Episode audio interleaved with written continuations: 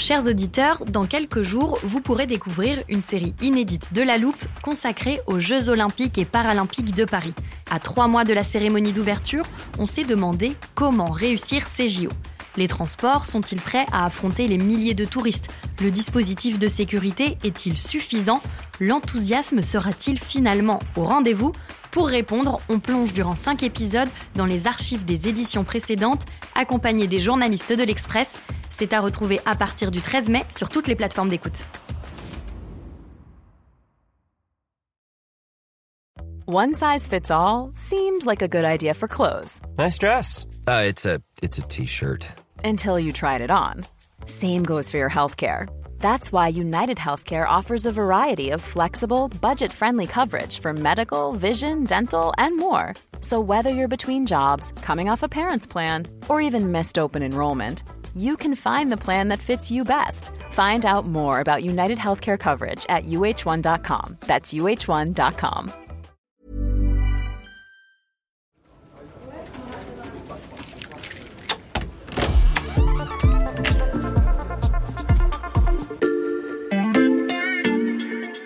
Salut, c'est Margot Lanuzel. Bienvenue dans l'armoire de la loupe.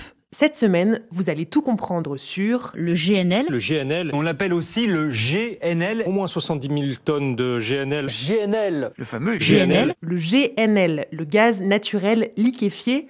Et puisqu'on parle d'énergie, je pense que vous savez déjà qui va nous éclairer aujourd'hui. Lucas Mediavilla du service économie de l'Express. Salut Lucas. Salut Margot. Euh, Lucas, on a souvent parlé de gaz avec toi dans la loupe, mais pas beaucoup de ce GNL. Euh, comment on passe du gaz à l'état liquide? Bah, C'est tout simple, en fait, c'est un processus industriel par lequel on va refroidir le gaz, c'est-à-dire qu'on va l'amener à des températures de moins 160 degrés, donc on va le cryogéniser. Et donc après, ça va être un gaz euh, finalement qui sera à l'état euh, liquide.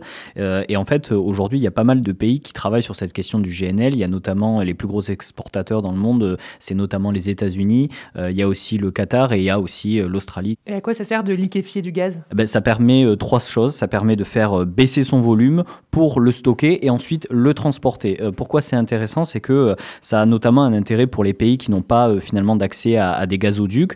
ça permet sous condition qu'ils aient évidemment des terminaux méthaniers pour accueillir ce gaz, ça leur permet de, voilà, de disposer d'un gaz naturel. le deuxième élément qui est intéressant, c'est que ça permet de diversifier les approvisionnements.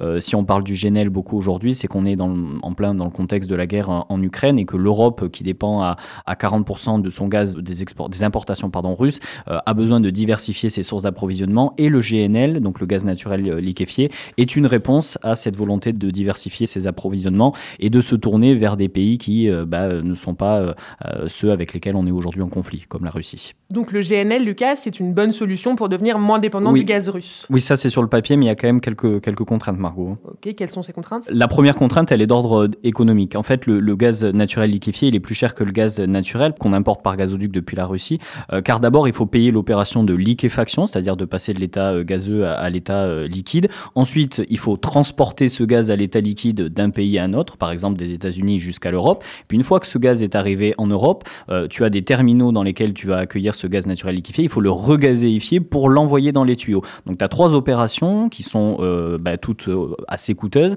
Et puis en plus de ça, le prix du transport, comme il y a une grosse compétition mondiale aujourd'hui sur le GNL, ça fait monter notamment les prix du transport. Donc en fait, le gaz naturel liquéfié, il est quand même plus cher. Donc ça, c'est pour la contrainte économique, mais tu nous as dit que c'était pas la seule, Lucas. Oui, l'autre contrainte, elle est environnementale. Euh, finalement, le, le GNL, c'est pas super propre parce que déjà, on a un problème à l'extraction.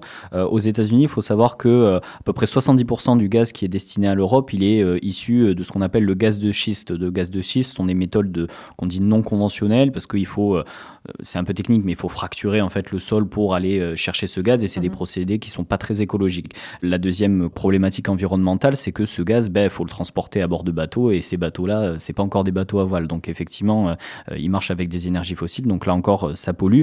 La troisième chose, c'est le côté vraiment strictement énergétique, c'est que tout au long des opérations finalement de liquéfaction d'abord de ce gaz, puis de regazéification, tu as d'une part des déperditions, mais en plus tu as de la consommation énergétique qui est associée, c'est-à-dire que pour passer le gaz d'un état gazeux à un état liquide, pour le passer à moins 160 degrés, euh, c'est un procédé qui est très énergivore. Donc en fait, tu as consommation énergétique en plus et des déperditions. Donc au global, euh, le coût environnemental, le coût CO2 euh, du procédé de fabrication du GNL et de son transport, il est assez coûteux. Ok, et est-ce qu'une fois que ce gaz est liquéfié, même si on a compris qu'il allait nous coûter plus cher et polluer plus, euh, est-ce qu'on est prêt à le déployer en Europe? C'est ce que l'Europe aujourd'hui cherche à faire, donc c'est sa botte secrète pour se passer du gaz russe, ça serait d'utiliser massivement du, GNL. Le problème, c'est qu'en Europe, il faut des capacités pour accueillir ce GNL.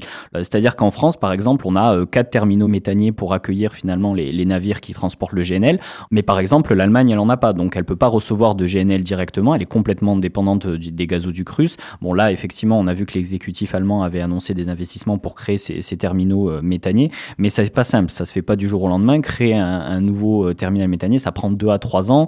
Euh, et augmenter la capacité de ceux dont on dispose déjà, là, c'est des travaux qui, nécessitent, voilà, c'est sur 5-6 mois. Donc, c'est pas des solutions à, très court terme. Ensuite, il faut transporter ce GNL. C'est-à-dire qu'une fois qu'il est arrivé liquéfié, qu'on l'a regazéifié, il faut pouvoir le transporter partout en Europe à partir des pays qui disposent d'une façade maritime pour accueillir ce GNL. Et là, le problème, c'est que traditionnellement, le gaz en Europe, il a toujours été conçu avec des tuyaux qui vont de l'Est vers l'Ouest, c'est-à-dire de la Russie vers les autres pays européens. Euh, là, il va falloir qu'on passe en bidirectionnel, il va falloir qu'on aille dans l'autre sens, c'est-à-dire qu'on aille des pays de l'Ouest de l'Europe qui ont des façades maritimes vers les pays de l'Est de l'Europe. Donc, il y a une forme de solidarité qui se, qui se crée entre les différents pays européens.